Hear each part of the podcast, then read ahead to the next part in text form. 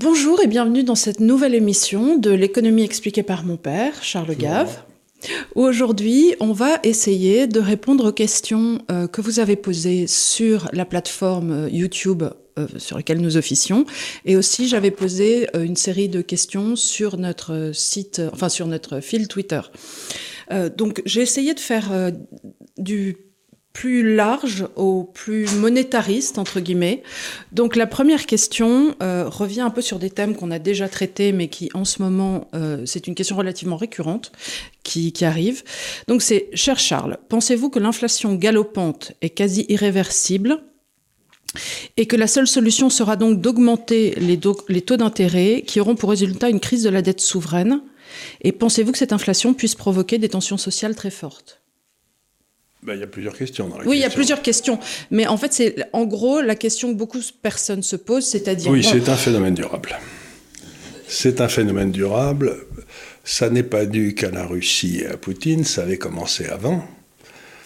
Et euh, c'est un phénomène durable, puisqu'on a imprimé euh, des tombereaux d'argent euh, pour le Covid et avant pour maintenir l'existence de l'euro depuis 2012 ça a mis du temps à se déclencher parce que pendant très longtemps, le prix du pétrole est resté anormalement bas parce que il y avait, pour des raisons euh, conjoncturelles, mais maintenant que le prix du pétrole monte, euh, ben, je crois qu'on est parti pour une, une, une hausse de l'inflation qui sera durable. Et là, je voudrais faire une remarque. C'est que, prenez par exemple l'Allemagne, l'inflation est montée de, allez, 7-8%. Hein. Donc ça veut dire que si vous avez 100 en capital, la valeur de ce capital, un an après, est à 92, si c'est 8. Et donc si l'inflation retombe à 2, vous ne remontez pas à 100. Non, vous avez perdu. Vous avez perdu, ils sont perdus, ils sont perdus pour toujours. Ils sont perdus pour toujours. Ils sont perdus pour toujours. Ils ont été croqués. Ils ont été croqués, ils ont été bouffés, ils ont été transférés en fait à l'État. Mhm. Donc l'inflation, il faut bien que les gens le comprennent, c'est un, c'est un impôt qu'on prélève sur les pauvres c'est-à-dire ceux qui, pour lesquels ben, les prix de détail représentent la grosse partie de leurs euh, dépenses.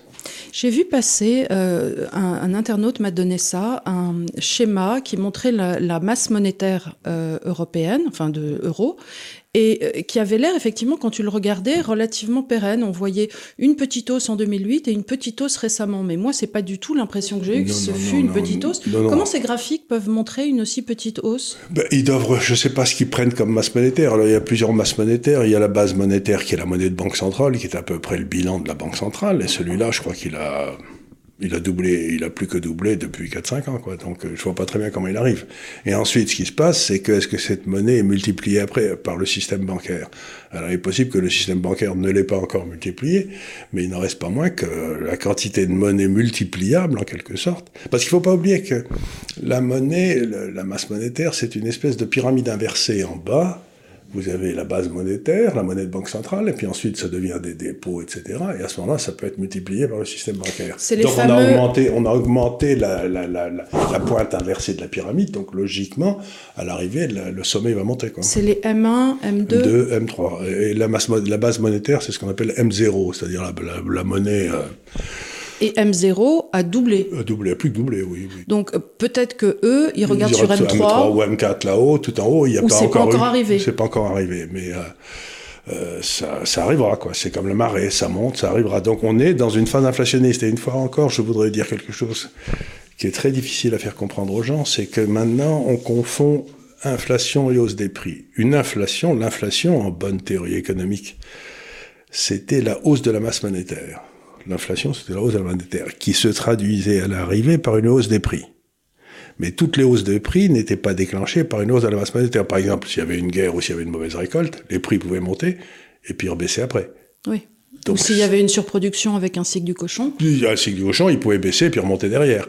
Donc ça, c'est des hausses de prix qui sont indépendantes de la masse monétaire. Mais là, on a eu une inflation, et comme toujours, dans les, périodes inflationnistes, quand il faut de l'inflation, c'est suivi par une hausse des prix et qui, elle, pour utiliser une expression euh, qui est devenue célèbre, c'est elle est devenue, elle est pérenne. fait référence au débat, où ça a été le mot du jour. à 21h21, ils avaient déjà dit tous les deux deux fois pérenne, euh, quatre fois pérenne, enfin deux fois chacun. Oui. Euh, donc c'était, euh, ça me fait l'effet, tu sais, des calendriers qu'on a quelquefois quand on est enfant.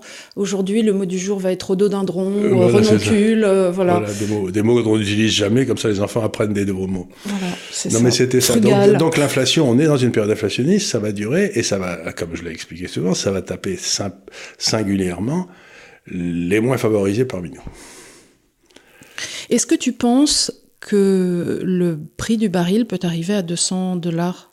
Mais c'est pas que je le pense, c'est que c'est presque inévitable parce que euh, euh, on va essayer de faire simple. Le monde consomme à peu près 100 millions de barils par jour. 100 millions de barils barils. par jour. Bien. Euh, Il y a à peu près aujourd'hui euh, 10 ans de réserve. C'est-à-dire qu'on a déjà découvert pour les 10 ans qui viennent ce dont on a besoin. Alors, première remarque, c'est quand j'ai commencé dans ce métier, il y a eu la crise de l'énergie en 73, Ouais. où il y avait eu le Club de Rome, qui avait été le, le premier grand truc euh, malthusien qui revenait dans l'histoire, et tout le monde m'expliquait à l'époque qu'il y aurait plus de pétrole dans 7 ans. Et on consommait 50 millions de barils par jour, et il y avait 10 ans de réserve aussi. Donc maintenant, on est passé de 50 à 100, il y a toujours 10 ans de réserve, et il y en a toujours pas assez, quoi. Ce que je veux dire, c'est... euh, Et donc- on va toujours tous mourir. et on va toujours tous mourir dans des souffrances atroces et avec les pieds dans le prix dans la glace, parce que voilà, on n'aura plus rien pu faire. Donc, le problème, c'est que pour qu'on reste à 10 ans de réserve, comme ça, il faut que les sociétés pétrolières euh, investissent pour euh, trouver de nouvelles réserves. Ça paraît logique, elles fassent des efforts de recherche. Alors, je donne les chiffres qui sont à mon avis à peu près justes, mais il y a 15 ans, les sociétés pétrolières faisaient 650 milliards de dollars par an d'investissement, ce qui était quand même pas mal de pognon. Je crois que sur les 12 derniers mois, on doit être à 300. Pourquoi elles ont cessé? Ben D'abord parce qu'elles ont, elles en ont marre de se faire engueuler par tout le monde. Oui. Donc c'est un premier point.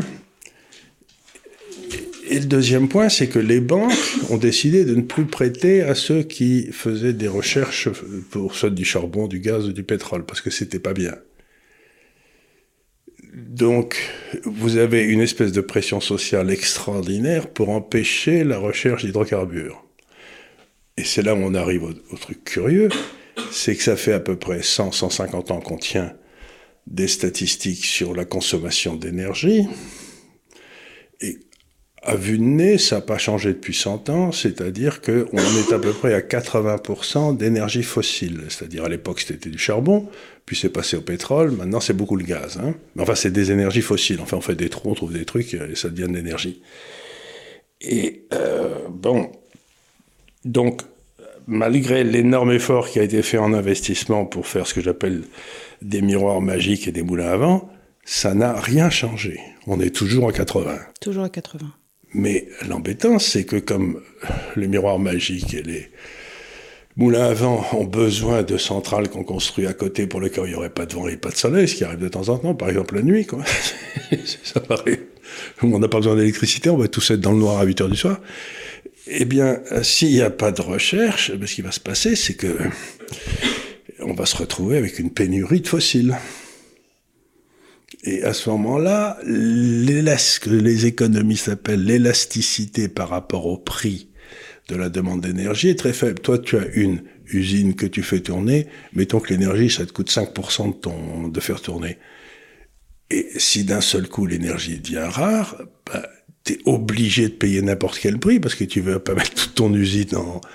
Donc, euh, automatiquement, tu continues à acheter l'énergie, quel que soit le prix, jusqu'au moment où ça met ton usine en faillite. Mm -hmm. Et donc, le Oui, parce qu'à l'inverse, des gens qui, par exemple, minent le bitcoin et qui ont des sortes de caravanes mobiles oui. où ils vont se mettre près du barrage hydraulique qui leur fait le meilleur prix, quand tu as une usine dans le dur qui fait de la voiture, tu peux difficilement la mettre sur des roulettes pour aller voir plus loin voilà, si tu y moi, es. Oui, on a des copains qui ont des, des espèces de containers et ils vont le mettre devant un barrage en Afrique qui est là, qui fait plein d'électricité, mais comme on n'a pas fait le système d'électricité pour l'amener aux paysans locaux, eh bien, euh, il fait de l'électricité que personne n'utilise. Donc là, vous vous mettez là, ça vous coûte rien. Oui, c'est Sébastien Gros-Spiron qui fait oui, ça. Oui, oui, Roux, Gros-Spiron, ouais, Gros non, oh, non, comme ça. Enfin, comme ça. il se reconnaîtra, bonjour. Exactement. Donc, on y est, donc on, est rentre dans, on rentre dans une période, mais un petit peu comme les années 70, où on prenait le pétrole quasiment comme euh, un acquis euh, social, c'est-à-dire qu'il ne pouvait pas être mis en cause.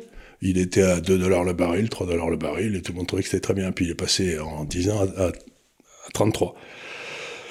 Donc, je ne sais pas si le prix va aller à 200, mais je crois savoir qu'il va monter. Et que 200, ça sera peut-être...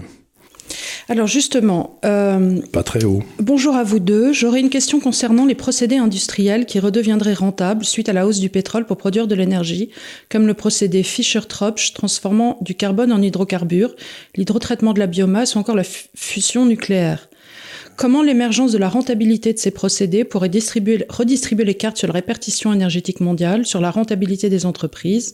En vous remerciant grandement pour votre travail. Voilà. Alors là aussi, c'est une question compliquée. Il faut poser ça plutôt à des spécialistes de l'énergie. Moi, je travaille beaucoup sur l'énergie, mais euh, j'essaie de comprendre les relations entre l'énergie, les économies et les marchés financiers. Mais donc, je comprends un peu ce qui se passe dans le monde de l'énergie, mais je ne suis pas un spécialiste. Mais enfin, je vais vous dire ce que je pense. il y a des choses très curieuses qui sont passées. Par exemple, les réserves de charbon dans le monde, il y en a partout. Et surtout, elles sont immenses. Euh, on a à peu près 130 ans de réserves de charbon. Euh, donc, la Sibérie, vous avez que ça en Australie, il y en a plein. Enfin, le plus gros producteur du monde, c'est l'Indonésie. Et donc vous avez cette et c'est un c'est un avantage énorme. Le charbon, c'est un peu comme le pétrole, ça peut être transporté facilement. Et puis quand c'est arrivé, ça peut être brûlé sur place. Alors que le gaz, c'est difficile parce qu'il faut bâtir des, des oléoducs, où il faut avoir des bateaux, et puis il faut des ports qui reçoivent ces bateaux qui ont liquéfié le gaz. Le gaz, c'est quand même plus difficile, c'est beaucoup moins transportable. C'est plus dangereux aussi. Tu, non, c'est pas dangereux, mais c'est pas dangereux, mais c'est plus c'est plus difficile à utiliser. Et ça suppose une infrastructure de distribution, c'est-à-dire que L'énergie idéale, c'est dans le fond celle que tu, tu fais un trou ici, tu la trouves et tu, la, tu vas la vendre à l'autre bout du monde parce que c'est facile à transporter. Le pétrole et le charbon sont faciles à transporter. Mmh. Le gaz l'est pas. Ça suppose une infrastructure de distribution qui ne peut être que locale. Donc le gaz, ça tend à être euh, des marchés locaux. Quoi. Donc il peut y avoir un prix du gaz différent aux États-Unis et en Europe, par exemple, mmh. parce que y a, le coût de distribution n'est pas le même. Et donc, euh, on, aurait pu dépenser des sommes considérables. Je ne sais pas si on aurait eu des résultats, par exemple, mais on aurait pu dépenser des sommes considérables pour essayer de décarbonifier le charbon, c'est-à-dire de trouver des façons de brûler le charbon qui ne pas de CO2 dans l'atmosphère. Or, on a été inventé ces trucs qui marchent pas, là, les, les, miroirs magiques et les, et les moulins à vent, et on a dépensé des sommes. Si on avait dépensé les mêmes sommes pour décarbonifier le charbon, on n'aurait peut-être pas de problème. Donc, il y a une espèce de désir chez les gens qui nous gouvernent et les écolos, quelque part de nous punir. C'est-à-dire qu'ils trouvent que on vit trop bien. On vit trop bien, on est sûrement en train de bouffer la planète, on est sûrement en train de faire. Donc, c'est la vieille notion chrétienne de il faut, il faut payer pour nos péchés, quoi. moi, je vois plus ça comme une notion protestante. Oui, protestante, oui, oui, protestante, oui.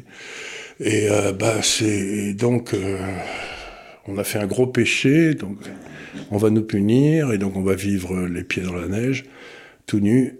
Bon, c'est un, c'est un truc qui est intéressant, mais euh, je veux dire, il y a, dans cette dans cet effort de l'écologie, il y a l'autre qui ronfle. Hein. Non, mais comme un sonneur. Dans cet effort de l'écologie, il y a quand même un très gros parti pris anti-scientifique. Oui.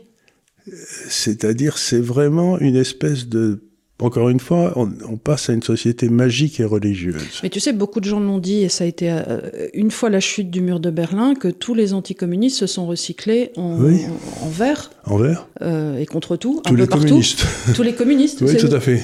Euh, Pas les anticommunistes, les communistes. Non, non, les communistes, qu'est-ce que j'ai dit? Les anticommunistes. Ah oui, oui, bon, alors, après la chute du mur de Berlin, tous les communistes sont devenus des verts. Euh, et, avec les résultats qu'on voit, c'est-à-dire cette espèce de pensée magique qui était exactement à la fin la même dans le communisme aussi. Euh, mais, le communisme, ils avaient un côté scientiste qui était, qui était intéressant, c'est-à-dire les vrais, les purs, les vrais, de la première époque. mais après, au fur et à mesure, quand ils sont devenus aussi, ils sont devenus aussi cons que les écologistes. Et donc, on se retrouve dans un monde un peu curieux où on n'a pas fait les investissements, on a les, les procédures de remplacement. Mais par exemple, bon, bah, la fission nucléaire, la fusion, ça prendra plus de temps parce qu'on essaye ça, mais c'est très. Remarquez qu'il y a des efforts qui sont faits en, Chine. Ils ont déjà réussi à garder ça pendant quelques secondes. Vous savez, le, soleil pendant quelques secondes. Là, donc, euh, ils font, on fait des progrès, mais ça prendra du temps. C'est au moins 20 ans, ça.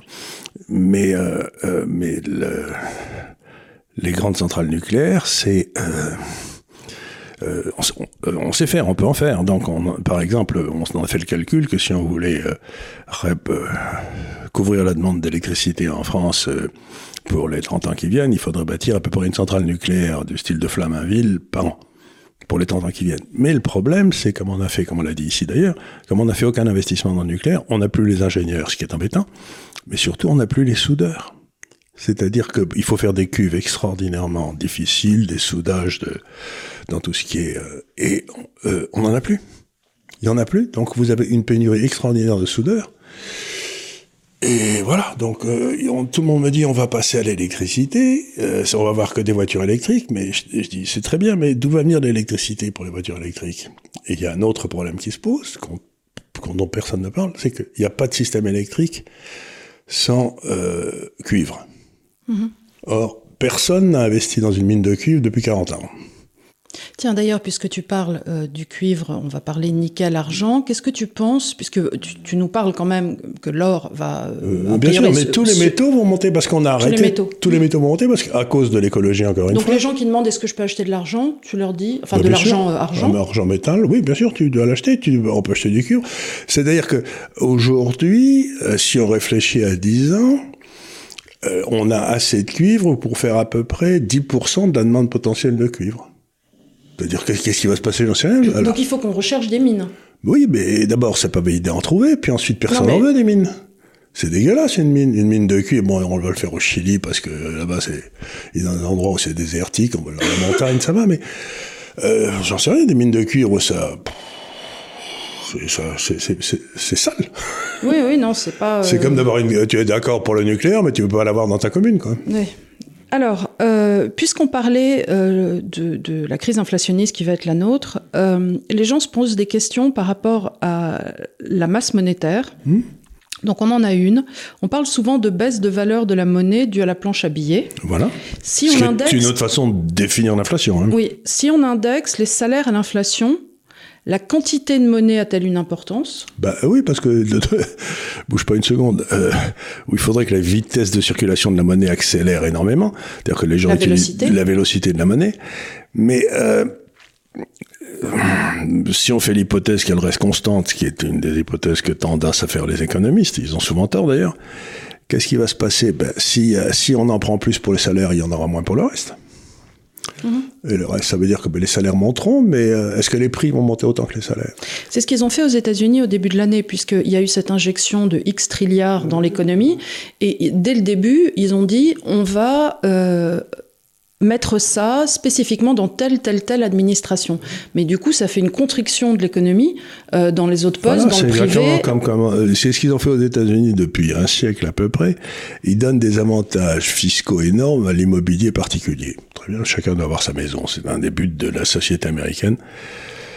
L'American Dream, c'est-à-dire le rêve américain, c'est d'avoir sa maison. Mais euh, à partir du moment où il y a une quantité limitée, limitée de capital dans un dans un je pays. parle dans un pays. Le capital, pour moi, je le définis comme les gens qui peuvent travailler sur des investissements à long terme, comme les maisons, pas comme un truc monétaire. Euh, donc, s'il y a un, stock de capital qui travaille dans les maisons, il ne va pas travailler stock de capital dans les usines. Donc, à partir du moment où tu subventionnes les maisons, tu te retrouves avec des déficits extérieurs monstrueux parce que tous les gens achètent des trucs qui sont faits à l'extérieur parce que euh, des pays comme l'Allemagne, par exemple, ils n'ont jamais subventionné le logement privé. D'ailleurs, les Allemands sont très peu propriétaires et terriblement locataires.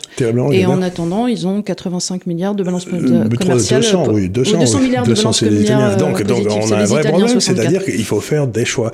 Et les gens pensent que le capital, c'est une notion monétaire. C'est-à-dire que si je remets de l'argent, ça va augmenter le capital. Ça augmente pas le capital, puisque le capital, c'est la partie de la population qui va travailler sur les investissements à long terme Et donc, si cette partie-là n'augmente pas, ce qui veut dire que l'effort d'épargne du reste de la population doit augmenter. Bon, tu vois ce que je veux dire? C'est-à-dire, euh, si tu as 100 gars, t'en mets 10 dans les investissements à long terme, construire des centrales nucléaires, et puis ensuite, bah, tu les mets, je sais pas, bâtir des maisons, il reste toujours 10, quoi. Donc, le capital, il est de 10 sur 100, il est à 10%. Mais euh, que tu mettes 100, 200, 300, 400, 500 d'argent, ça change pas le fait qu'il y a 10 qui sont au travail. Mhm. tu vois, ça change rien. Et donc, ça risque de faire monter les prix partout, mais sans changer le, sans changer le capital, comme. C'est une fausse idée de penser. Le drame, c'est qu'on mesure le capital en, monnaie. Oui. Alors, euh, est-ce que tu t'attends dans les deux ans à venir à une récession ou bien à une crise bien plus profonde? Si Marx était encore vivant, il parlerait de la baisse tendancielle du taux de profit, de saturation des marchés, de crédit chimérique. Et donc, est-ce que nous dirigeons plutôt vers une crise finale ou non économique grave plutôt qu'une récession? Bah, il n'y a pas de crise finale. Hein. Euh, vous savez, ça, il n'y a que la connerie qui sont infinies. Il n'y a, que la connerie qui sont infinies. C'est ce que disait Einstein. Euh, il y a deux choses qui donnent une idée de la, il y a des choses qui donnent un sens à l'infini, c'est l'univers et la connerie humaine. Quoi. Donc, euh, je crois que là, on y est en plein. Euh, qu'est-ce qui, est, en train de se passer? On va essayer de résumer ça rapidement, mais il se passe un phénomène que j'ai analysé il y a des années, donc ça n'a rien de nouveau. C'est que ça fait des années que ce que j'appelle les social-démocraties vivent au-dessus de leurs moyens. Qu'est-ce que ça veut dire? Bah, Ça veut dire qu'elles empruntent pour maintenir leur niveau de vie et leur niveau de dépenses. Prenez l'exemple de la France, je crois qu'on fait à peu près 1% du PIB mondial, et qu'on doit avoir à peu près 10% des dépenses sociales du monde en France. 9,2 euh, là où la moyenne est à 7. Voilà, à 7. Euh, mais dans les pays de l'Ouest. Et on a eu des hausses de 48 milliards de hausses de budget de fonctionnement pendant le Covid. Pendant le Covid. Donc on est à peu près de 1 à 10. Bon. Et les autres, ils ont deux ou trois points de moins de nous, mais y a, vous avez des pays où les dépenses sociales sont beaucoup plus basses. oui, elles sont à 3. Elles sont à 3, elles sont, elles sont en Hong Kong, toute l'Asie, etc. Bon. Donc on vit au-dessus des moyens, ce qui veut dire qu'on a des déficits extérieurs. Et ces déficits extérieurs... 3 000 milliards. oui, euh, de dette. De dette. Mais euh, des déficits extérieurs, déficit de la balance commerciale, où on est à 85 milliards, etc. Mais et si on réfléchit à ce que ça veut dire, ça veut dire que nous, qui sommes des pays riches, nous empruntons l'épargne des autres pays pour nous maintenir dans notre niveau de vie si le prix du pétrole monte, l'épargne des pays pauvres, qui ont besoin de pétrole, va baisser très fortement. Donc ils seront plus capables de nous financer nos déficits extérieurs. Le paradoxe extraordinaire, c'est que depuis la crise asiatique de, 1998, là, c'est l'épargne des pays pauvres qui, qui subventionnait la consommation, la surconsommation des pays riches. Ce qui n'est pas normal, ça. Ça, c'est parce que aussi, ils font le choix monétariste de baisser leur monnaie à chaque fois. parce qu'ils avaient besoin de dollars. Et donc, ils devaient avoir des excédents en dollars donc, pour payer leur pétrole. Mais si maintenant, ils peuvent payer leur pétrole dans leur monnaie, ils vont dire, moi, je ne vois pas pourquoi je financerais la sécu française, quand même. Et donc, nos monnaies vont s'effondrer. Et plus personne va pouvoir aller acheter des maisons à Bali. Et peu personne, non, ils se sentent beaucoup trop cher. Mhm, ça, va devenir beaucoup trop cher. Euh, ce que je veux dire par là, c'est qu'on avait bâti un système sur la nécessité de tout le monde d'avoir des dollars pour acheter du pétrole, qui faisait que les pays qui pouvaient s'endetter parce que ben, ils étaient au, cœur de la gestion de l'argent dont j'ai parlé ici, c'est-à-dire où on avait avantage comparatif, et ben maintenant qu'on a perdu cet avantage comparatif puisqu'on a bloqué les réserves de la Russie et ce qui va permettre aux autres de plus payer leur pétrole en dollars, ben, on va se retrouver en train d'être obligé de retourner à des balances commerciales excédentaires, ce qui veut dire une récession épouvantable. Mais ça ne veut pas dire la crise finale du capitalisme. Au contraire. Mais comment, dans un monde où euh, la BCE imprime, où, ben, ça va euh, la BCE mais c'est rendre le truc terrible parce que... Parce que nous, on est déjà 85 milliards déficitaires. Comment est-ce qu'on pourrait déjà euh, être euh, à équilibre avec euh, les dépenses de l'État qui sont les nôtres et le tissu entrepreneurial qui devient une peau de chagrin? Eh ben, je ne peux pas répondre à cette question, mais ce qui s'est passé quand le problème s'est passé en Angleterre en 77-78, c'est qu'ils ont eu un phénomène assez curieux que les, auquel les gens s'attendent pas. Leur économie s'est viandée, c'est-à-dire que le PIB a baissé de 4, 5, 6, 7% en deux ans, ce qui était beaucoup. Hein. Et les prix sont passés de 5% à 22%. C'est incroyable. C'est-à-dire qu'on a eu... La plupart des gens pensent qu'en une récession, l'inflation va baisser. Mm-hmm. euh, oui, mais pas toujours.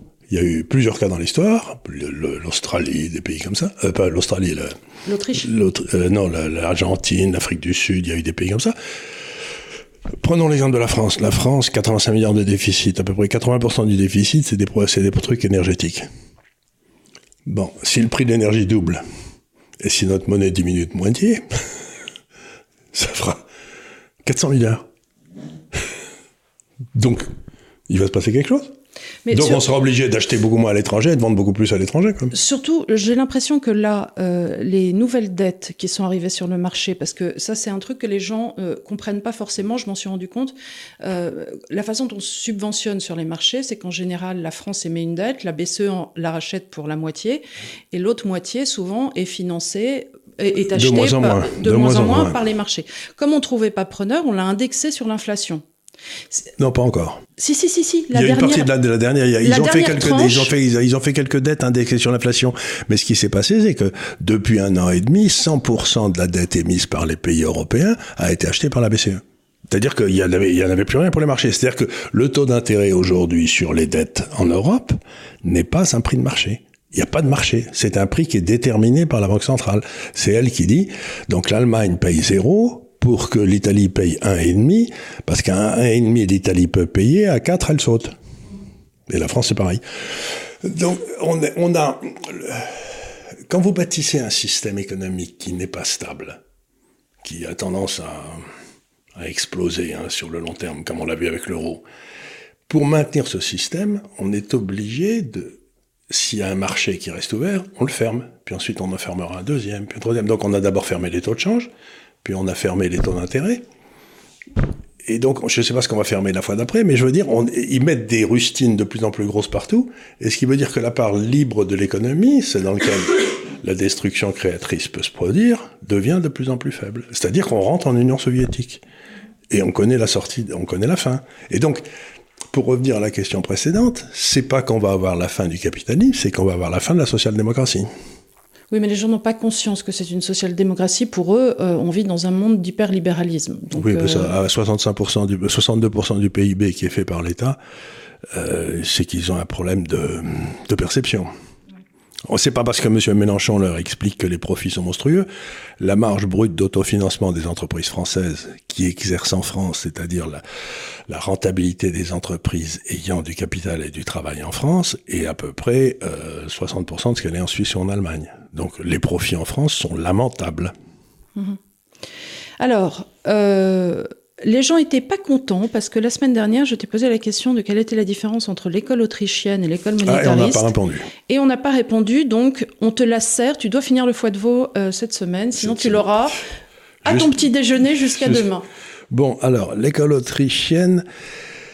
On en a parlé, on, a fait. On en a euh, parlé. Alors, il y, y, a des différences et y a, on, a, on a fait deux émissions dessus, d'ailleurs, l'école autrichienne et Milton Friedman. Donc, alors je vais commencer par le monétarisme, qui est quelque chose de, très ancien. C'est que dans le fond, euh, comme le disait Milton Friedman, l'inflation est partout et toujours un phénomène monétaire, ce qui était une, une, une, une déclaration extrêmement subtile, puisque l'inflation, c'est la hausse de la masse monétaire. Donc l'inflation est automatiquement un phénomène monétaire, et ça déclenche toujours à l'arrivée des hausses de prix. Donc, ce que disait l'école autrichienne, l'école euh, monétariste, c'est de dire, euh, si j'ose dire, la monnaie est trop sérieuse pour être laissée aux économistes ou aux banquiers centraux. Donc, la thèse de Milton Friedman, qui me faisait hurler de rire d'ailleurs, comme d'habitude, parce que tout ce qu'il disait était drôle, euh, c'était qu'il fallait remplacer les banques centrales par des ordinateurs qui augmenterait de 3% la masse monétaire par an. vous savez, la base monétaire, on en a parlé tout à l'heure, la monnaie de banque centrale, de 3% par an, puisque c'était à peu près la hausse de la productivité aux États-Unis, donc ça faisait une inflation à zéro en moyenne, et on jetait la clé de l'ordinateur. Et donc il fallait fermer toutes les banques centrales qui ne servaient à rien. Et euh, donc, ce que préconisait Milton Friedman il y a, 30 ans, c'était le Bitcoin. c'était dans le fond un Bitcoin. Euh, et, il, s'intéressait beaucoup à la monnaie. Et puis en, plus, il disait une fois qu'on a ça, les marchés se démerderont pour trouver leur équilibre. Bon. La thèse autrichienne, c'est un, un, peu une philosophie. Alors la thèse autrichienne, l'autre, c'était vraiment une constatation pragmatique, en bon américain qu'il était. Il a dit, bon, si vous mettez trop de monnaie dans le système, ça fout tout en l'air. Bon, ça c'est compréhensible. La thèse autrichienne, c'était beaucoup plus simple, c'était beaucoup plus compliqué, c'est-à-dire qu'il partait de l'idée, qui est une idée philosophique assez profonde, que euh, la nature, quand on la laisse tranquille, fait un ordre spontané. C'est-à-dire qu'il émerge, dans le fond, c'est une espèce de darwinisme lent, il émerge ceux qui ont la capacité de survivre. Et qu'il faut surtout pas toucher à ça. Et donc, moins l'État intervient, mieux ça vaut. Et euh, à partir du moment où vous commencez à toucher à l'ordre spontané, comme on l'a dit tout à l'heure, ben, si par exemple vous subventionnez les maisons, ben vous allez avoir un déficit du commerce extérieur. Quoi. C'est parce qu'il y a tout le monde qui travaille pour les maisons et personne qui travaille pour les exportations. Les Allemands, où personne ne travaille pour les maisons, ils ont des, exportations très élevées. Donc c'est des choix de société, ça. Mais ça a des conséquences économiques. Donc ce que disent les Autrichiens, c'est surtout, comme vous y comprenez rien, à cet ordre spontané, personne n'attendait l'Internet il y a 30 ans. Et puis c'est arrivé comme ça, et ça a changé le monde bah, il est urgent de ne rien faire. Et quel, comment tu emboîtes ordre spontané et main invisible? Bon, c'est un peu, c'est un peu la même chose, mais l'ordre spontané, c'est plus profond. C'est-à-dire, la main invisible, c'est que dans le fond, si tu recherches ton égoïsme, ton, égoïstement, ça arrange tout le monde parce que tout le monde s'en sort mieux. La main invisible, l'ordre spontané, c'est vraiment euh, la constatation que dans le fond, les sociétés qui marchent le mieux, c'est celle dans laquelle euh, il n'y a pas d'homme politique. Quoi. Mm-hmm. C'était euh, donc, si je devais, je, dirais, Friedman disait il faut supprimer les banquiers centraux et les Autrichiens disent il faut supprimer les politiques. Oui. c'est un peu la différence. Sauf qu'à notre époque, comme les banquiers centraux sont des politiques. Ben, on a mélangé les deux. Donc on a à la fois, on tue l'ordre spontané et on tue la valeur de la monnaie à la fois. Donc euh, là, donc, un Autrichien ou un monétariste ne peut pas être heureux de ce qui se passe en ce moment. Et quelles sont pour toi les principales critiques que font les post-keynésiens, euh, cette idée euh, de exogène de la monnaie? Bah, euh, ce qui est amusant, c'est que Keynes, au début, euh, pensait, par exemple, qu'augmenter la masse monétaire, comme on l'a fait récemment et tout, c'était pas du tout une bonne solution. Il pensait que c'était, il fallait pas jouer avec ça.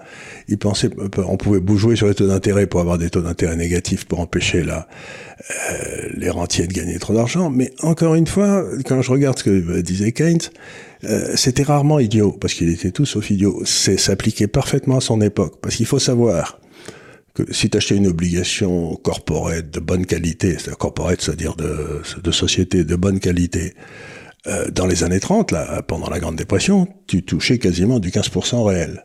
Mm-hmm. Ce qui était très très au-dessus de la rentabilité des entreprises américaines. Bah 15%. 15% c'est pas atteignable. Donc ce que faisaient les entreprises américaines, ce qu'elles ont fait pendant toute cette période, c'était qu'elles rachetaient leurs obligations et elles cessaient d'investir. Et donc ça déclenchait la dépression. Donc une banque centrale qui aurait été compétente. Et quand elle faisait ça, d'ailleurs, elle détruisait de la monnaie. Mm-hmm. Donc, ce que disait Milton Friedman, c'est arrêter les gars. La Banque centrale américaine a permis une baisse de la masse monétaire aux États-Unis pendant les années 30 euh, de 60%. Mais c'est pas ce que font un peu les Japonais sur leur marché obligataire aussi? C'est ce qu'ils font, oui, c'est ce qu'ils ont fait. ils créent de la monnaie d'un côté, ils la détruisent de l'autre. C'est pour ça. Mais maintenant, ils sont arrivés à un tel point que les entreprises n'ont plus besoin de détruire, de, de racheter leurs dettes, puisque d'abord, il n'y en a plus.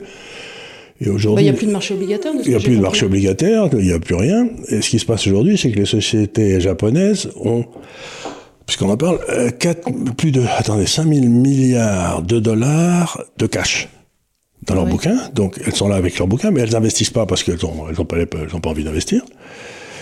Et elles ne redistribuent pas parce que ça se fait pas au Japon.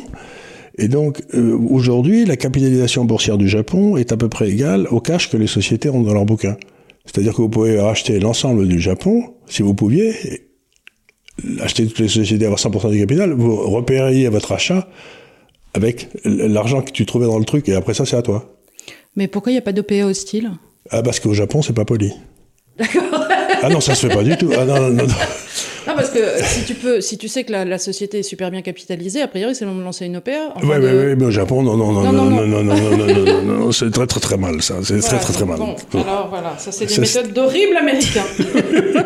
Exactement. De gringo. Alors, euh, attends, où est-ce que j'en étais euh, Oui, dans ton, tu, tu as fait un, dans le papier que tu as commis euh, donc il y a deux semaines, euh, il y avait un graphique. Oui.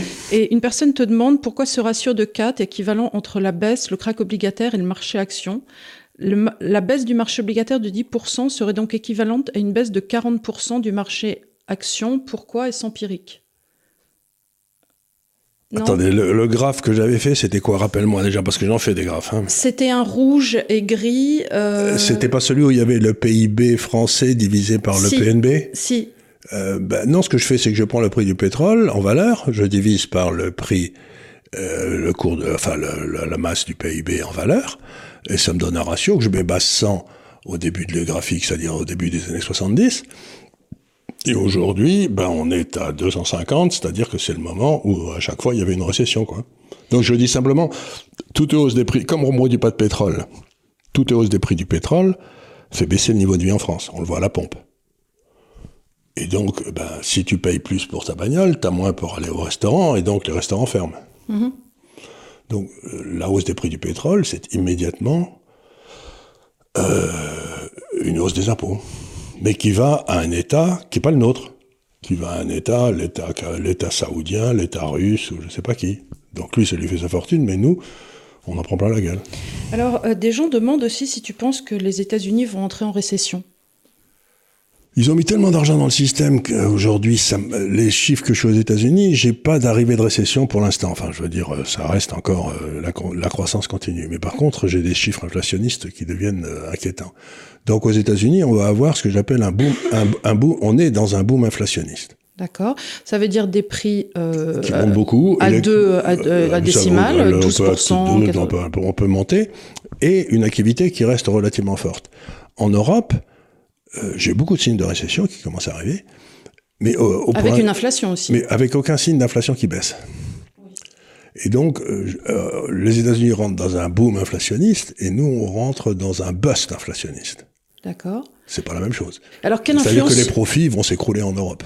Quelle influence sur le dollar, du coup, ce, ce ben, C'est-à-dire qu'en tout cas, quand on va rentrer dans un bust inflationniste en Europe, en Europe, la Banque centrale va être dans une merde noire parce que euh, pour, pour contrer la récession, normalement, il faut baisser les taux et dépenser de l'argent. Mhm. mais comme ça, pas. Mais comme ça fait 20 ans qu'on fait ça. Ah bah on est déjà zéro, d'où tu baisses plus on, ne peut pas les mettre plus bas que zéro. Euh, si, on a fait pourtant la mine négative, mais enfin c'était une imbécilité. Oui, mais là tu fais sauter toutes les, toutes les, toutes les assurances vie, tous les fonds de pension. Absolument. Tu, eh ben, déjà, ils vont sauter. Et donc, ce qui va se passer, c'est qu'on n'a plus de moyens d'action.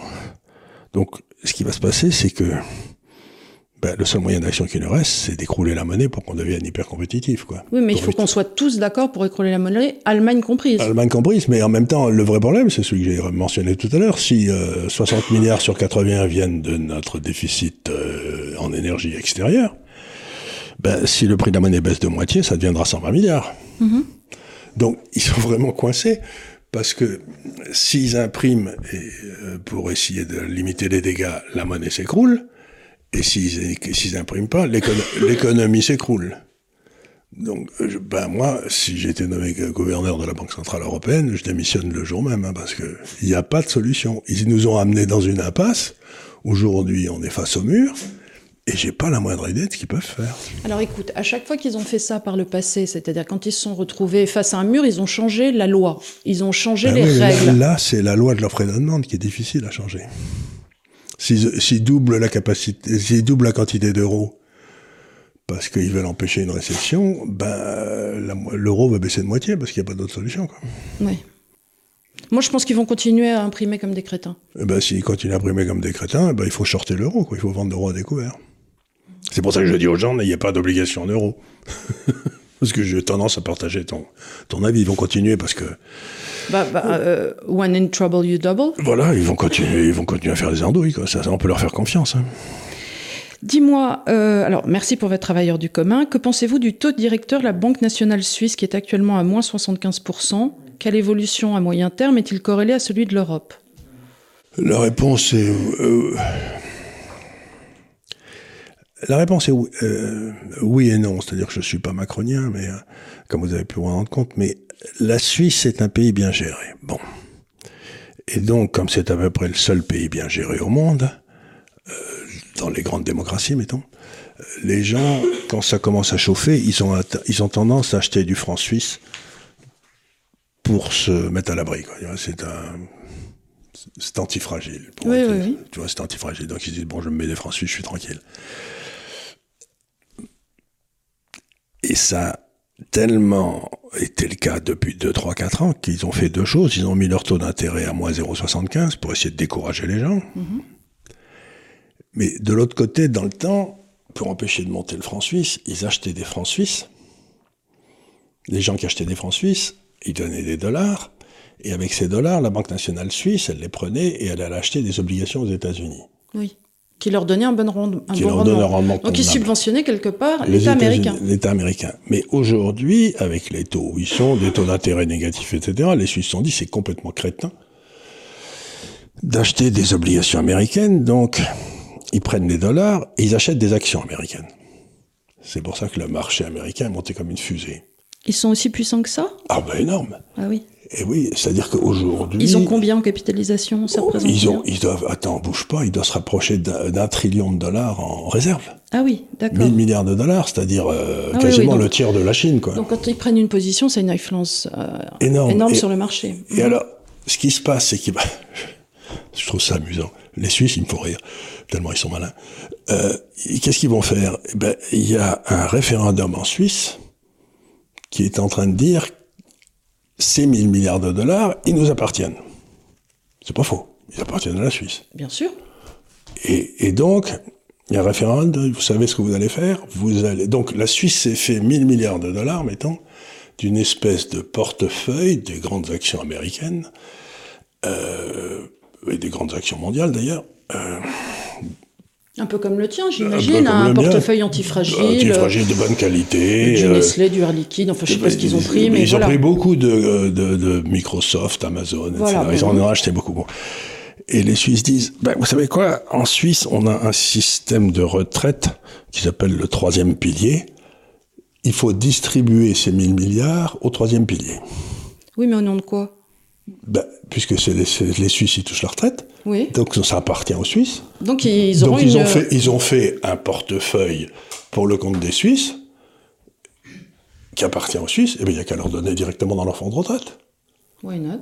Why not? Et, c'est un référendum, je ne sais pas ce que les Suisses vont voter, mais ça me fait marrer parce que ils vont se retrouver surcapitaliser leur retraite comme des fous. C'est-à-dire que les Suisses, euh, bon, ils Mais du coup, ils vont consommer comme des fous après. Bah, ils vont le transférer aux petits enfants. Ils vont, ils vont le transférer aux petits enfants et puis, surtout ils vont prendre une retraite. Il n'y aura pas de problème de fond de retraite à 65 ans. Oui, oui, oui. Mais enfin, je veux dire, si, si on te file plus d'argent pour ta retraite, tu peux faire des voyages, tu peux. C'est ça. Donc le niveau de vie des Suisses va pas tellement bouger en Suisse, mais chaque fois qu'ils sortiront de Suisse, ils vont vivre comme des pachas. Mhm. Donc c'est eux qui vont acheter les baraques à Bali. C'est eux qui vont acheter les baraques à Bali. Voilà. voilà ben, c'est exactement ça. À la place de tous les Gaulois. Mais tu vois comme c'est malin, c'est-à-dire que tu fuis une politique monétaire raisonnable, tout le monde vient investir chez toi, du coup tu achètes tes affaires des autres pays à bon compte, puisque ce que les, ce que les Suisses vendent en donnant leur franc suisse contre du dollar, c'est qu'ils vendent la sécurité du, du franc suisse par rapport au dollar. Donc ils vendent de l'antifragilité. Hein. Et les Suisses prennent le pognon et vont acheter des valeurs fragiles en dehors, qui distribuent ensuite à leur population. Mais qu'est-ce que c'est malin? C'est brillantissime. c'est le contraire de l'Europe. Alors Renaud Escande te demande comment se prémunir concrètement contre un contrôle d'échange, ce qui induit évidemment qu'on aurait un contrôle d'échange, ce que tu vas pas forcément réfuter. Euh, non, on va euh, avoir un contrôle d'échange qui a commencé parce qu'essayer d'acheter une obligation ou même de l'or dans vos portefeuilles, vous verrez les emmerdements que vous aurez. Alors vous avez plusieurs façons de le faire. La façon la plus intelligente, mais vous avez une grande volatilité, c'est probablement d'avoir une partie de votre argent en bitcoin. Parce qu'à ce moment-là, le contrôle ah oui bah vous en avez rien à foutre du contrôle d'échange. Imagine-toi, t'es russe, tu mets ton pognon en Bitcoin euh, fin janvier. Euh, on te dit, bah, vous n'avez plus le droit d'avoir de, l'argent à l'étranger, euh, puis au point à vos roubles, ils valent rien. En fait, je crois que la véritable question, on l'a vu par rapport à Bitcoin, c'est il arrive un moment dans une organisation étatique où quand l'État devient suffisamment spoliateur, le risque induit par Bitcoin est amoindri.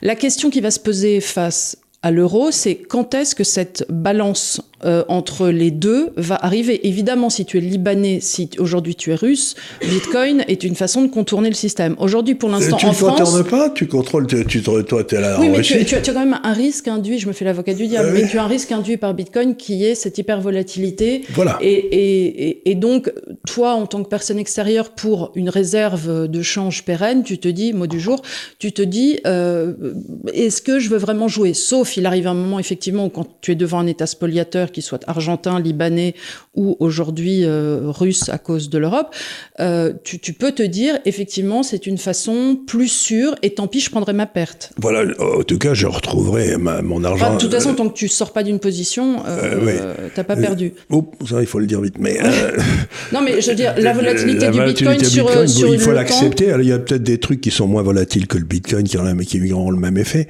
mais je réfléchis toujours, si vous voulez, au cas des, des Juifs en Allemagne dans les années 30. Il y en a quelques-uns qui ont réussi à sortir du fric euh, d'Allemagne euh, en, s'exilant en même temps. Et il y en a un ou deux qui avaient fait des trucs intéressants. Par exemple, ils avaient acheté avec leur argent les timbres les plus rares et qu'ils avaient ensuite collé sur une enveloppe. Et ils sont passés à la douane, et ils ont dit qu'est-ce que vous avez comme argent? Ils ont dit moi j'ai rien du tout. Mais ils avaient une enveloppe euh, qui était dans leur dans, leur attaché caisse, et le douanier n'a pas remarqué que c'était les timbres les plus chers du monde qui étaient collés dessus.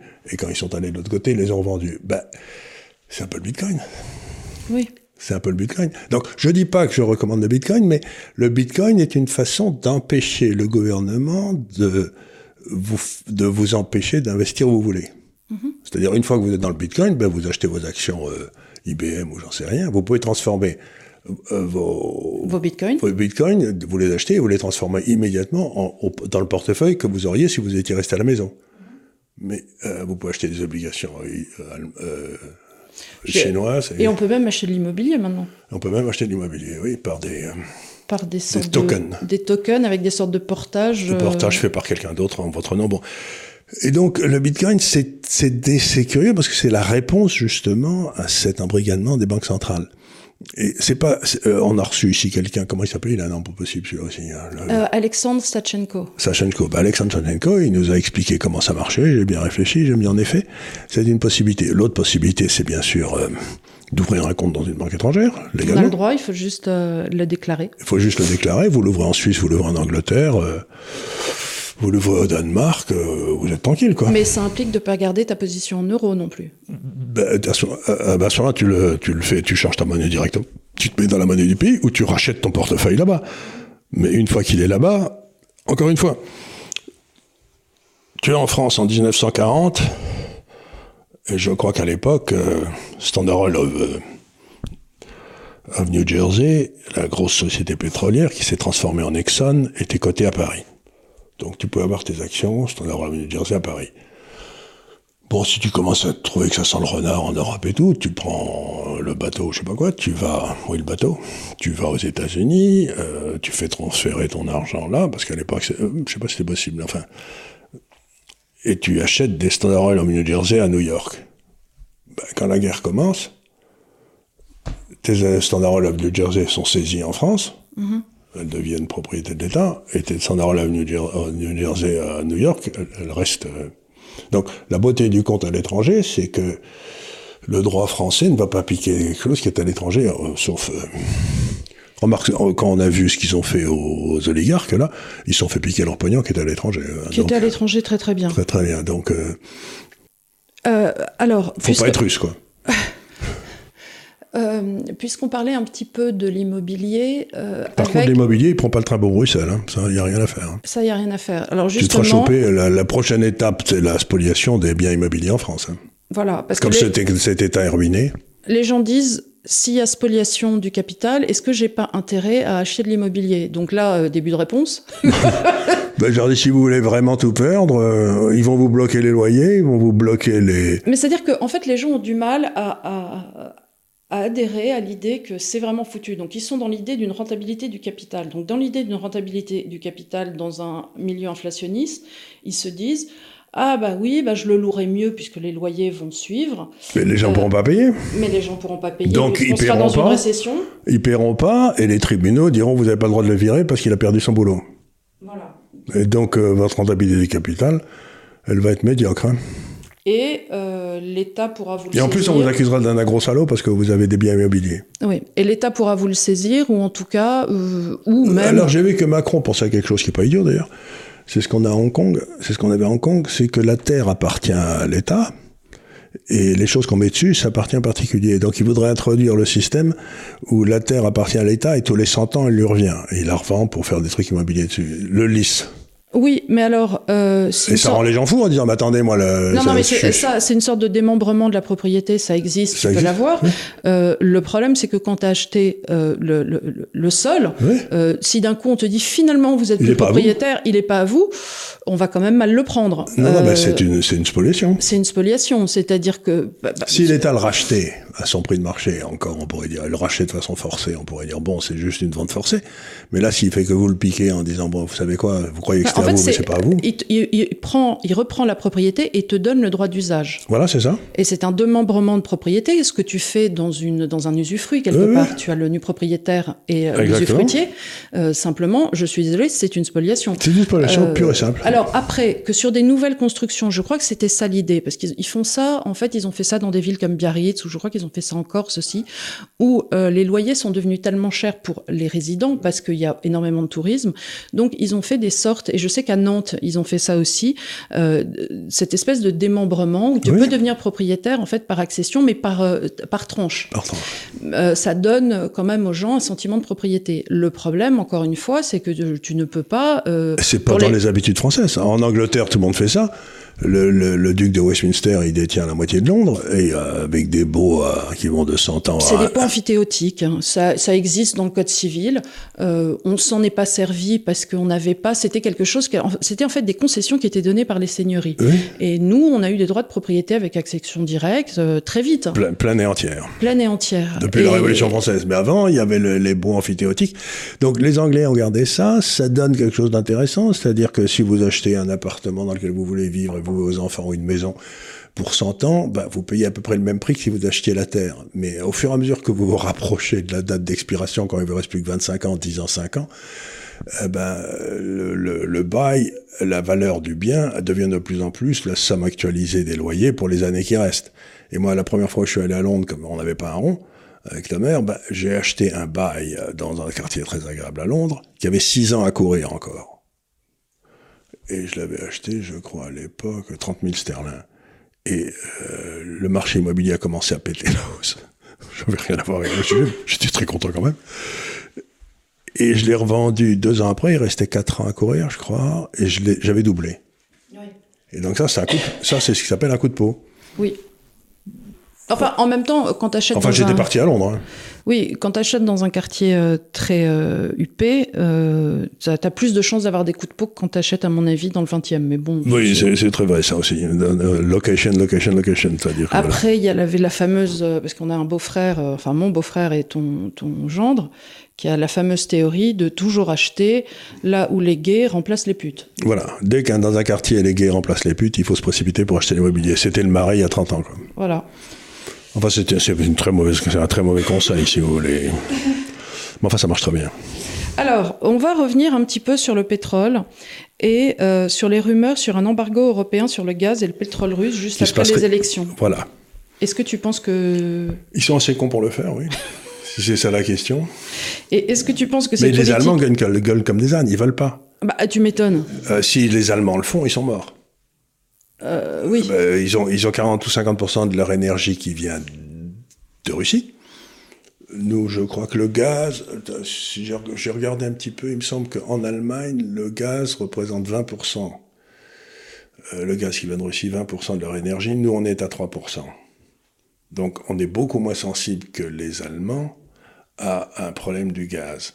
Mais là où on a réussi un coup superbe et tout d'exécution, encore une fois, avec le génie qui nous gouverne, M. Macron, c'est qu'on a décidé de créer un marché européen de l'électricité. le famoso marché européen. Le marché européen, vous savez, c'est la solution à tous nos problèmes, l'Europe d'après M. Macron. Et le prix de l'électricité est déterminé par le prix marginal du gaz qui est vendu pour faire de l'électricité. Bon, c'est un peu compliqué. Enfin, en gros, on a adoubé, le, on les a corrélés. On les a corrélés, c'est-à-dire que si le prix du gaz passe de 100 à 200, dans la dernière transaction qui a été faite, ben, le prix de l'électricité aussi va monter, de, de, va doubler. Et c'est là où on se rend compte qu'ils sont géniaux, ces mecs, c'est que... Ils sont géniaux. Ils sont absolument géniaux. C'est que du coup, le prix de l'électricité, à cause de cet accord européen en France, monte en fonction des prix du gaz, alors qu'on n'en brûle pas pour faire de l'électricité.